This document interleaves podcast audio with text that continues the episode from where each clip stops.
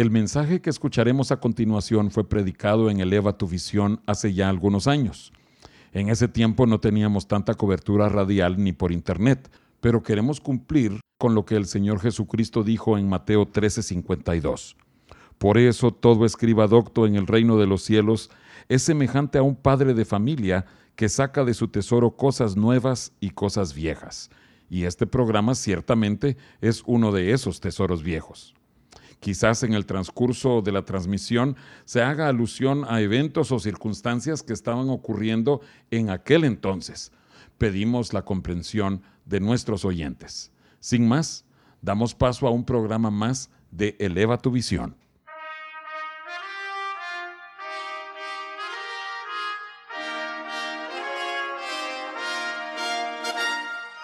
El Templo Sinaí presenta su programa Eleva tu visión con un mensaje de edificación para el cuerpo de Cristo. Te invitamos a que nos acompañes los siguientes 60 minutos para escuchar la palabra de Dios y música que cambia la vida. Buenas noches, amados oyentes. De nuevo les saluda su anfitrión José Ordóñez y hoy están nuevamente con nosotros el hermano Edgar Valdés y su esposa Mireya. Ellos eh, pastorean en el vecino municipio de Santa Catarina. Hermanos Edgar y Mireya, bienvenidos y muchas gracias por estar con nosotros. ¿Qué tal, hermano? Buenas noches. Al contrario, es un gusto poder estar nuevamente aquí en tu programa. Muchas gracias. Creo que todos los oyentes recuerdan que la hermana Mireya estuvo eh, compartiendo con, con todos, con toda la audiencia, no solo con las damas, pero estuvieron con mi esposa, quien también está presente, Mirna. Buenas bienvenida. Gracias. Qué bueno que estás aquí con nosotros. Debieras venir más seguido. eh, y eh, solo queremos instar a todos los oyentes a que estén muy pendientes de este programa. Aparte del mensaje de la palabra de Dios que el hermano Edgar y la hermana Mireya van a estar compartiendo, vamos a tener un regalo para ustedes. Así es que, eh, por favor, presten mucha atención. Va a ser un regalo que les dejará una gran bendición. Edgar, ¿podrías contarnos qué ha puesto el Señor en tu corazón para compartir con nosotros? Claro que sí, hermano. Básicamente tiene que ver el tema de esta noche con la creación de Dios y sus verdades aplicadas a, a, nuestra vida cristiana. Muy bien, o sea, ¿qué fue lo que Dios hizo en la creación y qué es lo que Él quiere hacer en nosotros como criaturas suyas? Exactamente. Eh, me imagino que vas a basar eh, tu mensaje en las escrituras. ¿Algún pasaje en particular que los oyentes debieran estar eh, buscando ahorita? Pues realmente estar con nuestras Biblias en, en, mano y básicamente en el libro de Génesis. Génesis. Particularmente. Amén. Adelante entonces. Muy bien. Sí, hermano, el libro de Génesis precisamente contiene lo que es la narración de la creación del mundo, el origen del hombre y el principio del plan de Dios para la humanidad. Estos primeros capítulos de Génesis podemos decir que es la semilla de la palabra de Dios. Uh -huh. Romanos capítulo 1 verso 20 nos dice que las cosas invisibles de Él, su eterno poder y deidad, se hacen claramente visibles desde la creación del mundo, siendo entendidas por medio de las cosas hechas.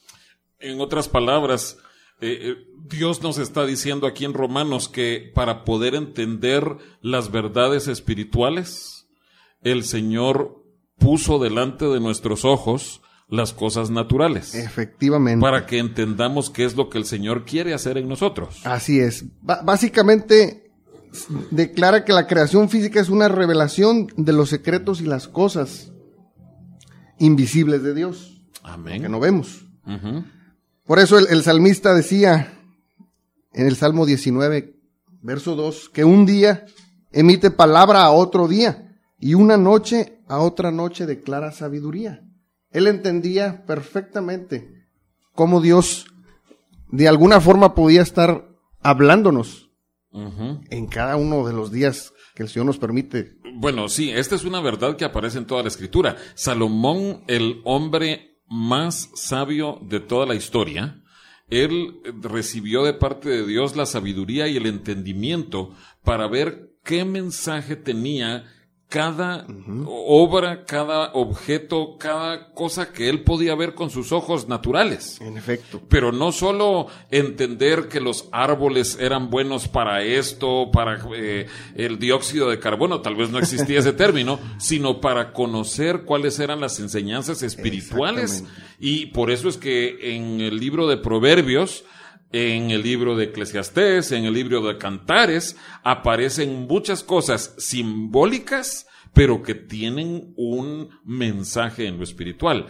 Y así es también en el libro de Génesis. Es, así es, hermano. Es exactamente, exactamente lo que acabas de, comentar. Es uno de los milagros más preciosos que encontramos en la, en la creación física. Ahora quisiéramos tomar un poco de tiempo para hablar acerca de de la, semilla, una, semilla para tomar como base este, este, esta ilustración. y, de manzana. una semilla de manzana. Muy bien. Esta pequeña e insignificante semilla contiene toda la información necesaria para que al ser sembrada haga brotar un tallo con hojas y comience a crecer, obviamente hacia arriba, como lo, vemos en la naturaleza está programada, hermano, con tal precisión para que a determinado tiempo ese tallo produzca flores. Y cuando el árbol es suficientemente fuerte para sostener, el fruto es producido. Y finalmente, esa información que, viene en, lo que es la semilla, que, es algo impresionante, eh, si uno le ha tocado sembrar alguna semilla, aunque sea en el patio de la casa. A mí me ha tocado eh, comer manzanas, pero no sembrar. bueno, pero nos ha tocado ver la semilla, ¿verdad? Ah, que viene en la parte interna. No, ya sé hacia dónde vas. Ok. Es impresionante ver cómo la, la creación de Dios, hablando en este aspecto de la semilla, tiene tal capacidad para que uno la siembre, como comentamos, haga crecer su, su tallo, produzca flores y cuando ya está lo suficientemente fuerte, ese tallo pueda producir el fruto y, pueda sostenerlo. Y lo más impresionante es que adentro de ese fruto existen de igual forma las mismas semillas y contienen exactamente la misma información para que pueda seguir produciendo más fruto. Eh, o sea, Dios estableció eso de esa manera, pero lo mismo sucede con estas verdades que vamos a ver en el libro de Génesis. Así es. Es lo que Dios está revelando. En Génesis es en manera de semilla, pero para que nosotros veamos cómo se desarrolla plenamente este mensaje y esta obra. Sí, hermano. Cristo Jesús dijo que la palabra de Dios se asemeja a una semilla. Hablando en la parábola del sembrador en Lucas 8:11 podemos encontrarlo. Así es que los primeros dos capítulos de Génesis lo que es el primer libro de la Biblia, son como esa semilla de manzana, contienen toda la información y los secretos que necesitamos para crecer en Dios hasta llegar a dar el fruto que Dios espera de nosotros. Amén, amén. Hay un punto muy importante que, que debemos mencionar antes de continuar y tiene que ver con la naturaleza de Dios cuando Él nos habla, cuando Él habla en sí. Sabes, hermano, que, Dios no usa palabras vanas, o dicho en otros términos, Dios nunca anda con rodeos. No, no usa conceptos superfluos o adornos innecesarios. Exactamente. Él siempre va al grano y asevera primero lo más importante. desde, el inicio. Y uno de los ejemplos más claros que conocemos lo vemos en Juan capítulo 3, acerca de Nicodemo. Cuando Nicodemo llegó para buscar a Jesús, y llega creyendo que va a impresionar a Jesús con un gran saludo, así como nosotros los latinos saludamos, ¿no? Sí, es, es algo tremendo esa parte de nuestra vida eh, día a día. Y bueno, realmente todos nos podemos identificar en, en, esa forma de, de, lo que es el preámbulo famoso, ¿no? Eh, eh, el preámbulo mexicano, pero también la despedida. Ah, la despedida es larga. Entonces, saludos a los familiares. Ah, sí, tú también saludos y que Dios te bendiga. No, que Dios te bendiga a ti y que... A ti más. Y, nunca que terminen los saludos. Pero realmente podríamos llamar palabras eh, que, vienen sobrando. Dios no, habla así. No habla así. E, en, en, efecto, y podemos visualizar precisamente en este pasaje cuando este hombre, Nicodemo, en, Juan capítulo Juan 3. capítulo 3, verso 2, dice que este vino a Jesús de noche y le dijo, Rabí, sabemos que has venido de Dios como maestro, porque nadie puede hacer estas señales que tú haces si no está Dios con él. Creyendo que iba a impresionar a Jesús con, con ese palabrerío. Exactamente. Y, y yo recordaba al momento de, de, de, preparar esta parte del mensaje, hermano, de un, de un pequeñito de la congregación, que, que de cuatro años, cinco años tal vez, y él se caracteriza por ser así muy sincero. Al grano. Al grano. Y, y, recientemente me tocó eh, interrumpir su, su, su, juego, que estaban por ahí con otros hermanitos jugando, corriendo, sudando, y en eso lo detengo para saludarlo, preguntarle cómo estaba, que qué bueno que había venido, etcétera, etcétera. Y no me dejó llegar a la tercera o cuarta pregunta cuando nomás se me queda viendo y me dice, ya me voy porque estoy jugando. Wow, no, no, me haga perder el tiempo, pastor. Exactamente. wow. al, al, al, grano. Y, y básicamente es, es parte de, de, de, nuestra naturaleza. Pero sí. Dios no es así. No, Jesús, ¿qué, ¿qué, qué, le respondió Jesús en el versículo 3 de Juan 3? Él le dijo, de cierto, de cierto te digo que el que no naciere de nuevo no puede ver el reino de Dios. Eh, o sea, era exactamente el punto que Jesús quería establecer. Así es. Y, y, no comenzó diciendo, pues muchas gracias Nicodemo, yo también había oído de ti, es que el Sanedrín tan bonito y vieras que yo he tenido una carga, he estado y bla bla bla bla bla bla bla y quería llegar a un punto, pero no sé cómo decírtelo. No. No, no, no, es exactamente el mensaje de lo que, lo que estamos compartiendo. La importancia de recordar esto, hermanos, es que la Biblia, en la Biblia no, no encontramos palabras, nunca, palabras de relleno, o, o uh -huh. que estén ahí puestas porque de alguna eh, forma sobraron y había que acomodarlas en algún lado. Entonces, ¿cómo comienza la Biblia? Dios tiene un propósito para cada frase que Él inspiró y únicamente podemos recibir su mensaje con la ayuda del Espíritu Santo.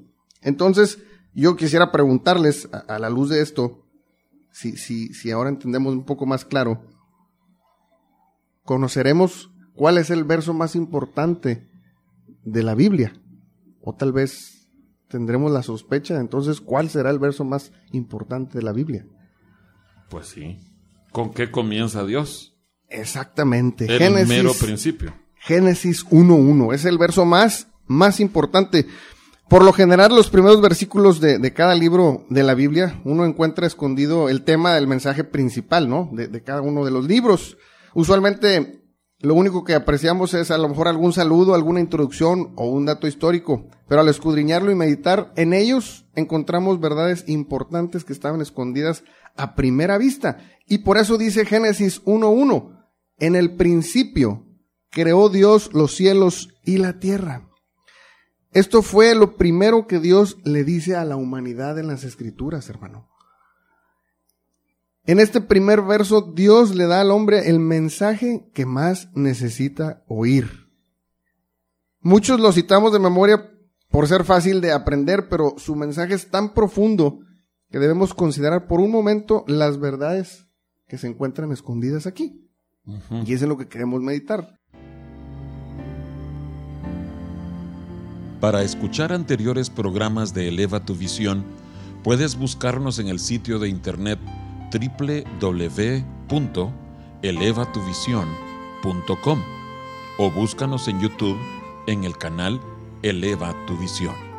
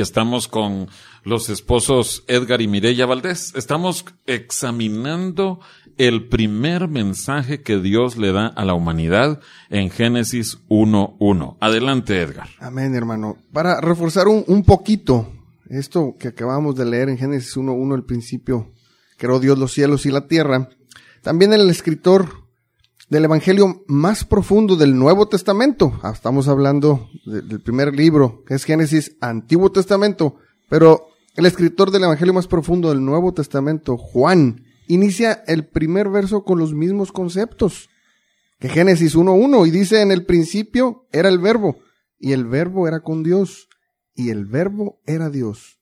Este era en el principio con Dios, todas las cosas por él fueron hechas y sin él nada de lo que ha sido hecho fue hecho. Estos dos conceptos, hermano, principio y creación de Dios, revelan dos cosas muy importantes para nosotros. Principio. Según lo que acabamos de leer en Juan, el principio es una persona. Jesucristo, el verbo. También en Apocalipsis 1.8 podemos ver claramente que dice que Él es el alfa y el omega, o sea, el principio y el fin. El segundo concepto tiene que ver con la creación de Dios, representada por su gracia. Recordemos qué es la gracia. Es un don o un favor no merecido. Exactamente, exactamente, un favor no merecido. Es de alguna forma también podemos verlo como algo que Dios hace en nuestras vidas que nosotros no somos capaces de poder hacer. Es parte de su, de su, de su gracia. Eh, yo, yo estaba examinando algunas definiciones que hombres de Dios han hecho de la gracia y añaden que eh, es un don no merecido en la persona del Señor Jesucristo. Que todo lo que Dios quiso darnos a nosotros como sus criaturas, como sus hijos, está encarnado en el Señor Jesucristo. Amén. Amén, amén, hermano. En Hebreos 11:3 dice, por la fe entendemos haber sido constituido el universo por la palabra de Dios, de modo que lo que se ve fue hecho de lo que no se veía. Dios es el único, hermanos, que puede crear. Es el único que puede hacer algo de la nada.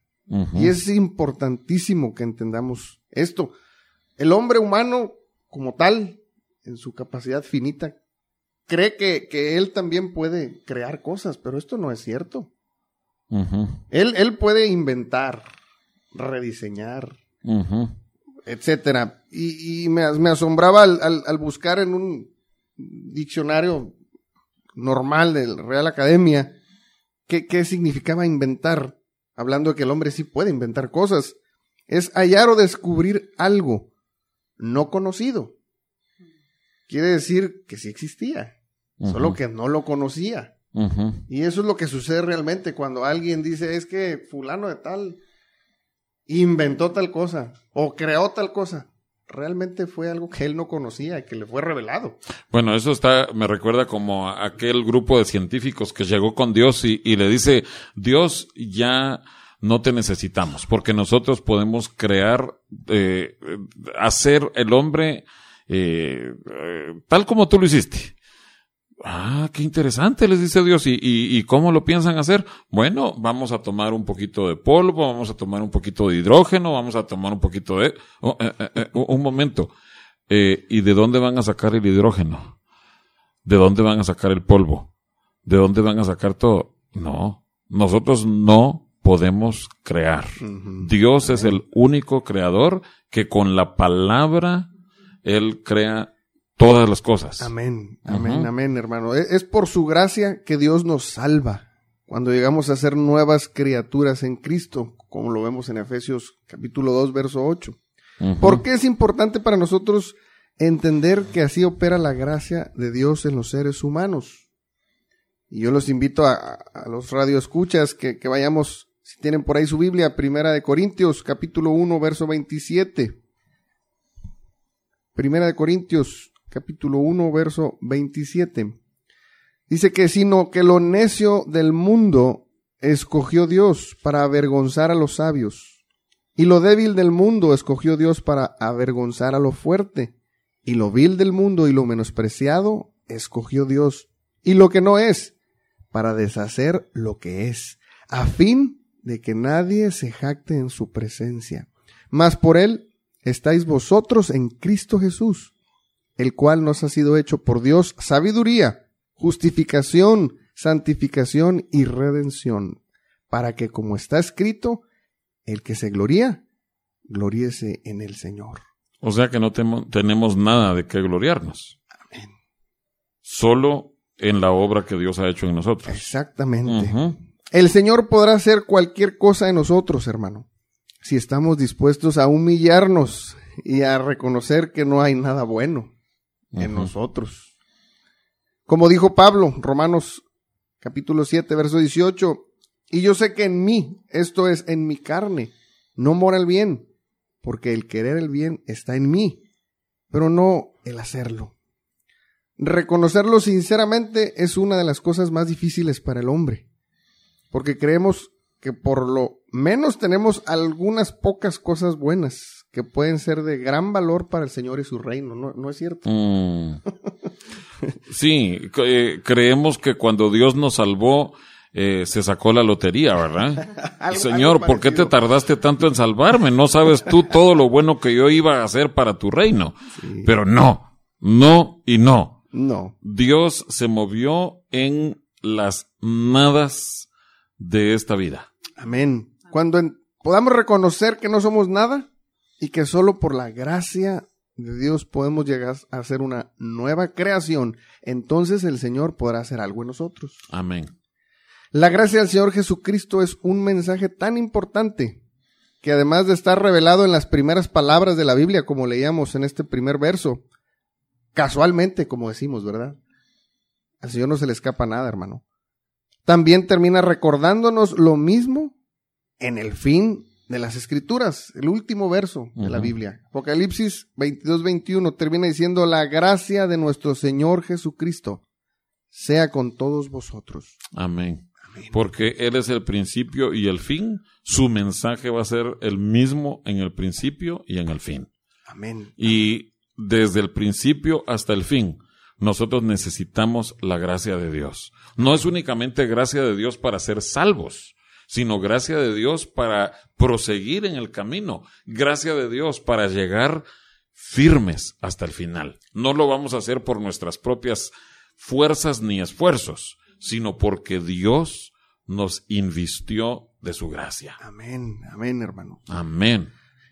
Vamos a adelantarnos un poquito al, capítulo 2 de Génesis, el verso 7, para, para también entender un poco más claramente la segunda parte de Génesis 1.1. Dice que entonces Jehová Dios formó al hombre del polvo de la tierra y sopló en su nariz aliento de vida y fue el hombre un ser viviente. ¿Por qué creen que Dios lo haya decidido así, hermanos? Definitivamente yo pienso que es para que nos identificáramos con, la tierra, el polvo. No somos nada. Entonces, entendiendo esto, si regresamos ahora sí nuevamente al verso 1, encontramos que el Señor crea los cielos y la tierra. Y aquí es importante que entendamos que cuando está hablando de la tierra, no solo habla del planeta como tal, también podemos relacionarnos que está hablando de nuestra vida, de, nuestra tierra. Porque Dios pudo haber creado al hombre, no sé, de, de oro, de plata o de plástico. sí, pero Dios sabiamente nos, nos hizo de lo que menos valor tenía de barro. Ajá. Así es.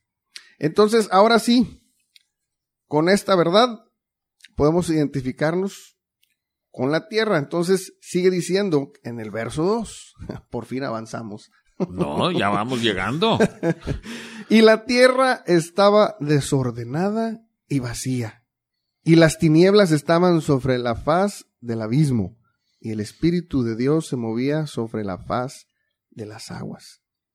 O sea, el espíritu humano, ahora que estamos. En- Entendiendo, que- entendiendo que, la tierra, habla también del hombre, Ajá. estaba desordenada o desordenado y vacío, y las tinieblas estaban sobre la faz del abismo, Eh, sin eh, Cristo. Eh, sí, Edgar, yo sé que entre ese versículo 1 y el versículo 2 eh, podríamos pasar varios programas examinando el contenido doctrinal muy profundo, pero lo que queremos acentuar esta noche es que nosotros necesitábamos que Dios se moviera en nuestra vida, porque estábamos desordenados, Amén, vacíos, amén, éramos una nada, vacíos, sin nada, sin nada, ¿verdad? Eso, eso es el punto que tú quieres hermano, establecer. Exactamente, porque precisamente el verso 3 dice, y dijo Dios, sea la luz, y fue la luz. Esta obra del primer día de la creación es una revelación, como comentas, del nuevo nacimiento, la luz de Cristo que nos ha alumbrado a todos los que hemos recibido por su misericordia ese, ese favor inmerecido, y somos una nueva criatura. Dice Pablo en 2 de Corintios 4:6, porque Dios que mandó que de las tinieblas resplandeciese la luz, Amén. Él es el que resplandeció nuestros corazones, hermano, para la iluminación y conocimiento de la gloria de Dios, Sí. nuestra vida. Sí, entonces toda la obra de Dios en nosotros comenzó porque Él hizo resplandecer su luz en nuestras tinieblas. Amén. Eh, haciendo eh, eh, la obra de ese día número uno. Cuando Dios dijo sea la luz, está refiriéndose a hablando a nuestra tierra para que las tinieblas desaparecieran. Amén. Y en efecto, sigue diciendo el verso 4, y vio Dios que la luz era buena, y separó Dios la luz de las tinieblas. Y aquí pudiéramos ir a Juan capítulo 8, verso 12. Ah, muy bien. Es cuando Jesús habla ahí acerca de que Él es la luz del mundo. Amén. Otra vez Jesús les habló diciendo, Yo soy la luz del mundo, y el que me sigue no andará en tinieblas, sino que tendrá la luz de la vida. Amén. Amén. Eh, o sea, Jesús es el que se mueve en ese primer día de la creación, Amén. en nuestra tierra que somos nosotros. Amén. Amén, así es. Dios comienza a hacer una separación entre la luz y las tinieblas. Y, y yo quisiera que tomáramos un poco de tiempo para ver precisamente tres áreas de nuestro corazón donde esta separación debe de llevarse a cabo.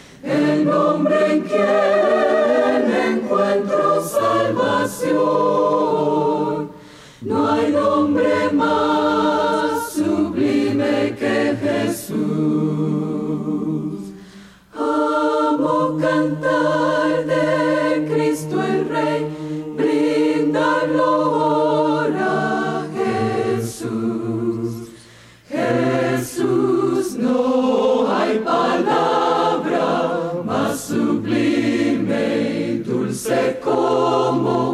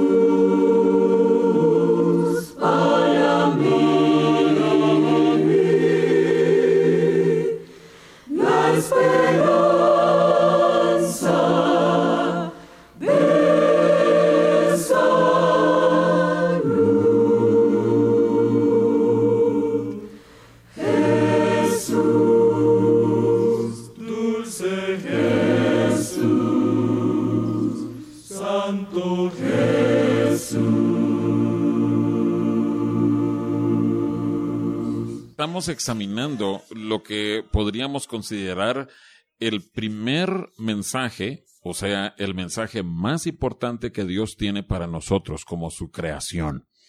Y estábamos viendo con el pastor Edgar eh, eh, Valdés, estábamos viendo cuán importante es que nosotros entendamos lo que sucedió en el principio, que Dios es creador y que Él solo se mueve en la nada.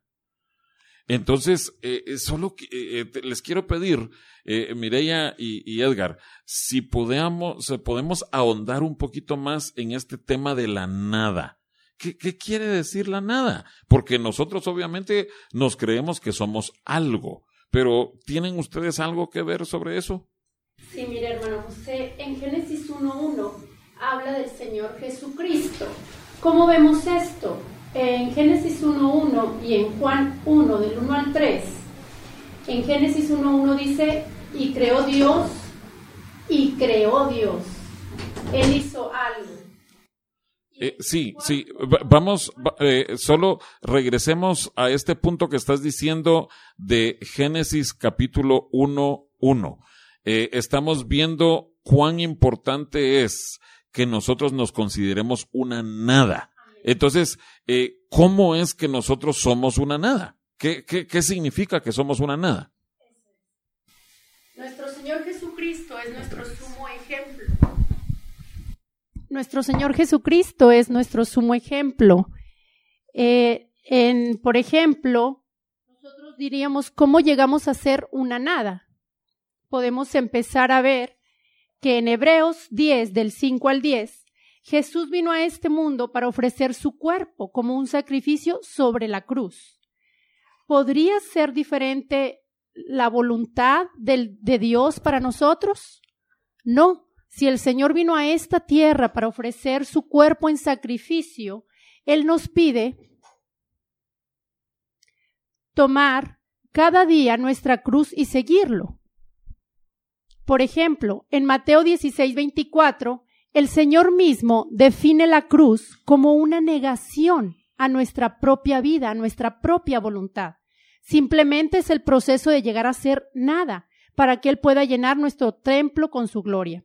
Juan el Bautista declaró en Juan 3:30, es necesario que Él crezca, pero que yo mengüe. O sea, que Juan el Bautista llegara a ser nada. Exactamente. pero que Cristo creciera en él. Así es. Entonces, el propio Juan el Bautista necesitaba experimentar ese proceso de que Dios se mueve en la nada. Así es. Muy bien. Este es un precioso mensaje que Él hace algo de la nada por su pura gracia, que es lo que Génesis 1.1 también nos revela, que es por su gracia, por su misericordia.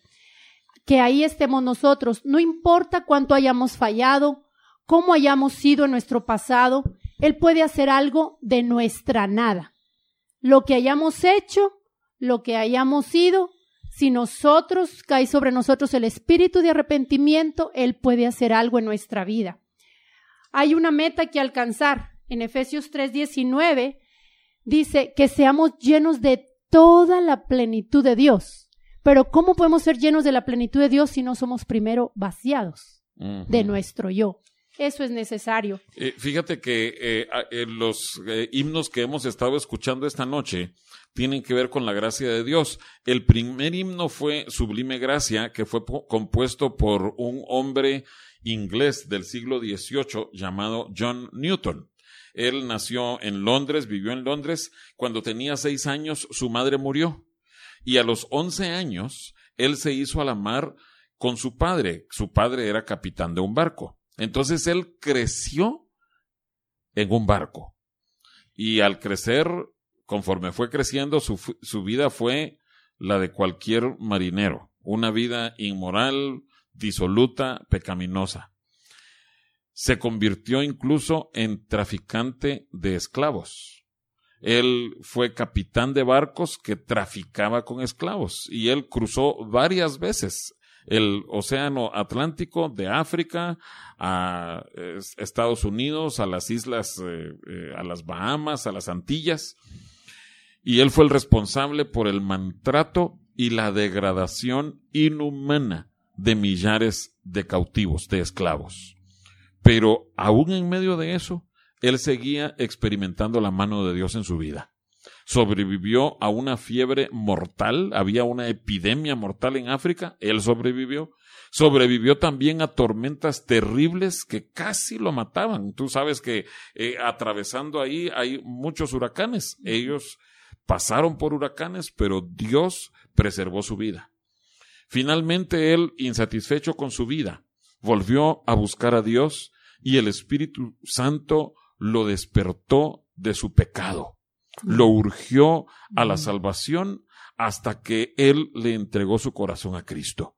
Y su conversión fue tan completa que él abandonó ese tráfico de esclavos y sintió incluso el llamado de Dios para entrar al ministerio y fue ordenado como ministro para pastorear en Inglaterra, en Olney, in- Inglaterra. Pero Newton nunca olvidó ese pasado de desgracia y se mantenía atónito y estupefacto por el privilegio de vivir en Cristo con gozo y con libertad bajo la gracia salvadora de Dios. Y en un momento de intensa inspiración y pensando en la gracia maravillosa de Dios que salvó a un infeliz como él, él escribió este himno que comienza así, Sublime gracia del Señor que a un infeliz salvó. Y yo creo que ese es el testimonio que cada cristiano tenemos que dar delante de nuestro Creador. Señor, yo no era nada. Yo era alguien que estaba condenado a la perdición eterna, pero por tu pura gracia tú escogiste salvarme. Amén. Sí, hermano. Fíjese que yo traigo también otra anécdota muy preciosa y donde podemos ver la forma en que el Señor se está moviendo y Él puede moverse en muchas vidas. Dice así esta anécdota. Se cuenta de un escultor que empezó a trabajar una hermosa pieza de mármol, pero solo la estropeó por su impericia. Desalentado, abandonó su trabajo. Finalmente, el mutilado bloque de mármol quedó abandonado en el patio del escultor y ahí permaneció por mucho tiempo expuesto a la intemperie y medio oculto por las hierbas que crecieron a su alrededor. Pero un día, el famoso Miguel Ángel observó el bloque de mármol y vio lo que valía después de adquirirlo. Del fracasado escultor empezó a trabajar en él transformándolo en la admirable estatua del joven David con su honda en la mano, en el acto de arrojar la piedra que abatió al gigante Goliat.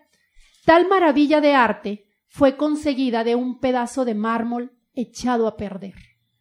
¿Quién puede decir lo que el gran artista del universo, el divino escultor del carácter humano, puede hacer del quebrantado e imperfecto corazón nuestro que es puesto en sus manos? La cuestión práctica es si lo permitiremos. ¿Nos dejaremos moldear impasiblemente y sin resistencia? ¿Nos dejaremos moldear por las manos traspasadas que nos compraron al precio de sangre? Gracias, Mireya, por esa ilustración tan bella de lo que el Señor ha escogido hacer en cada uno de nosotros. Yo no, no estoy pensando ahorita en Miguel Ángel, estoy pensando en mí mismo. Y en varias ocasiones, cuando personas eh, tal vez tienen dificultad de visualizar qué tan mala sería su vida si Cristo no hubiera tenido misericordia de ellos, yo les digo, ¿sabes qué? Fíjate en personas alrededor tuyo, contemporáneas tuyas, con quienes tú creciste, con quienes te viste expuesto a las mismas realidades de la vida. Si de niño tú eras rico, esas personas eran ricas. Si de niño tú eras pobre, esas personas eran pobres.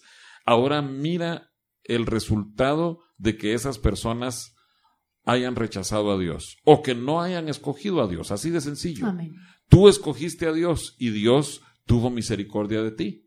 Pero estas personas, al rechazar el mensaje de gracia, ellos han hecho un desastre de sus vidas. Y nosotros tenemos que decir, esa sería mi historia también. Esa sería mi realidad. Yo estaría destruido, perdido, quizás muerto ya, si Dios no hubiera tenido misericordia de mí. Entonces creo que necesitamos vernos en, en ese mármol desechado, hecho a un Amén. lado y olvidado. Pero Dios nos levantó e hizo de nosotros nuevas criaturas y nos llenó con su naturaleza y Él quiere crecer en nosotros.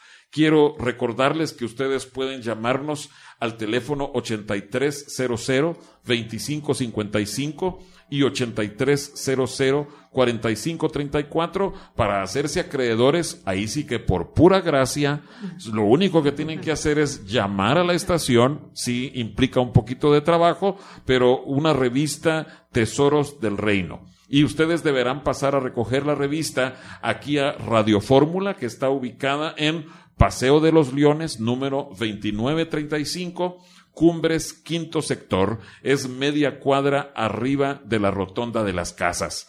Y es en el horario de oficina de 9 de la mañana a 7 de la noche y sí les vamos a pedir que traigan una identificación.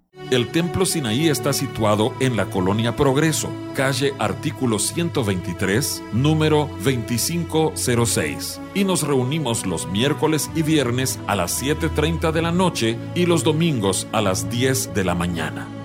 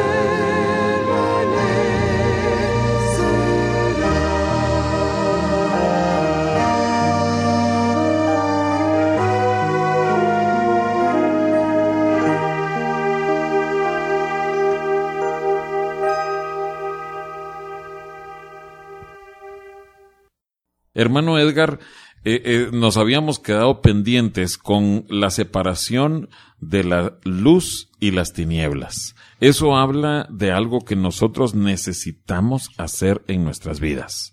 Y hablabas de tres puntos. Así es, hermano. Son, tres áreas.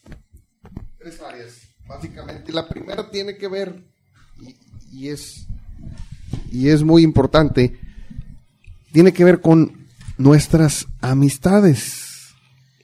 Y es un pasaje también conocido del apóstol Pablo, segunda de Corintios 6, 14, que nos dice, no os unáis en yugo desigual con los incrédulos, porque qué compañerismo tiene la justicia con la injusticia, y qué comunión la luz con las tinieblas, y qué concordia Cristo con Belial, o qué parte el creyente con el incrédulo. Y aquí también es, es importante ver que no solo se está refiriendo a, a lo que es un, un matrimonio Ah, no. como tal, No. I- involucra también el tener compañerismo, pasar tiempos gratos en, en- en- en- compañía de, de incrédulos, no creyentes, los que no son cristianos, en resumen. Sí, eh, eh, mira, lo, lo que pasa es que sí tiene una aplicación cuando uno está aconsejando a un joven o a una señorita que está pensando en casarse con un inconverso.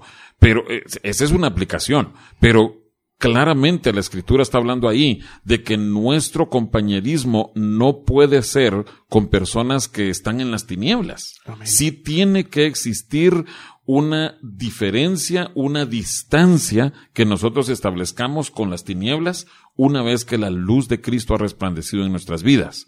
Entonces, eh, eh, es importante que nosotros entendamos lo que tú estás diciendo. Cuando nosotros llegamos a Cristo, nuestras amistades tienen que cambiar. Amén. Nosotros tenemos que tener la comunión con aquellos que buscan a Dios de todo corazón, porque ahí va a estar nuestra edificación, nuestro crecimiento. Si no lo hacemos, vamos a seguir mezclando la luz con las tinieblas y no hay comunión entre eso. Sí, de- definitivamente. Y, y es algo muy triste en, entender precisamente lo, lo que nos dice Juan 3:19, hablando de cuando la luz vino al mundo, regresando al mismo punto de Cristo, ¿no? Que dice que los hombres amaron más las tinieblas que la luz, porque sus obras eran malas. Mm. Porque todo aquel que hace lo malo aborrece la luz y no viene a la luz, para que sus obras no sean reprendidas. O sea que sí hay personas que rechazan la luz. Sí, definitivamente aquí podemos entender que a todos los hombres en algún momento de, de- de- de la vida van a ser expuestos a esa luz y muchos tristemente van a rechazarla. Y, y definitivamente hay muchas personas que no, no aman la luz. Yo, yo recordaba también la historia de Félix, ¿re- re- ¿recuerdas? Sí, De- qué de- historia más poderosa. De- así es, cuando estaba con Pablo y le oyó hablar acerca de la fe en Jesucristo, dice ahí en, en- en el verso 25 de Hechos, capítulo 24, que al dis- disertar Pablo acerca de la justicia y del dominio propio y del juicio venidero, Félix se espantó y dijo, ahora vete, pero cuando tenga oportunidad, te llamaré. Hmm. Y, y nunca más lo llamó. Nunca más lo llamó, él fue expuesto a, a la luz, pero amó más las tinieblas. Y lo que ahora entendemos, y, y realmente por convicción lo creemos, ese hombre definitivamente ahora está en las tinieblas, lamentándose. Sí. Eh, mira, es, es muy interesante lo que mencionas, porque al parecer él estaba interesado en las cosas de Dios. Él estaba interesado, ay, eh, bueno, eh, voy a oír a Pablo y, y a ver qué tiene que decirnos Pablo. Entonces Pablo comenzó a hablar, pero creo que él tampoco usó palabras vanas, como igual que el Señor Jesús. Sí. Y él fue directo al grano. Sí. Mira, si tú no te conviertes, vas a perderte Así para es. toda la eternidad, porque le habló del juicio eterno, Juicio ¿verdad? eterno. Eso ya no le gustó. Cuando vio, cuando fue expuesto a la luz, la rechazó. Así es, él amó más las tinieblas y es un claro ejemplo. Pero hay, hay otras áreas en las que nosotros tenemos que mostrar que está, hay separación entre la luz y las tinieblas. Así es, y tiene que ver con nuestras obras, hermano. Nuestras obras y, y la tercera área tiene que ver con nuestras actitudes hacia nuestro prójimo. Y en este caso de nuestras obras, también como dice el mismo Pablo, que en otro tiempo erais tinieblas, mas ahora sois luz, andad como hijos de luz. Y él menciona unos versos atrás hablando de fornicación, toda inmundicia, avaricia, Ah. ni aun se nombre entre vosotros. Todas las obras de la carne, Las obras de la carne. Pablo dice, eso era parte de las tinieblas. Así es. Amén. Ni palabras deshonestas, truanerías, etcétera, cosas que no nos convienen y que sabemos de dónde hemos salido, porque el Señor ha tenido misericordia traernos a la luz. Es tiempo de hacer una separación Amén. En, en nuestras obras. Y en cuanto a las actitudes con nuestro prójimo, de igual manera, todos sabemos que, como dice Santiago, que ofendemos y lamentablemente podemos ver tristemente ahora en día que hay incluso muchos cristianos que en esta área no han tomado esa decisión Mm. de hacer esa separación y en su corazón siguen guardando amargura Mm. y rencor, tal vez de alguna ofensa anterior hacia al- algún familiar, etcétera. Pero es parte de la obra que también el Señor necesita Pero, hacer en nosotros. hermanos, muchísimas gracias por traernos este mensaje. Es obvio que esto queda pendiente. Esto es solo el día uno de la creación y fueron seis días de la creación y Dios reposó de sus obras. Amén. Así es que, por favor, hermanos, eh, vengan eh, con más frecuencia para terminar de ver Génesis 1. Amén. Muchas gracias por venir, que Dios los bendiga, los use mucho. Eh, estaremos próxima- próximamente con su congregación. Amén. Ahí los esperamos con el favor de Dios.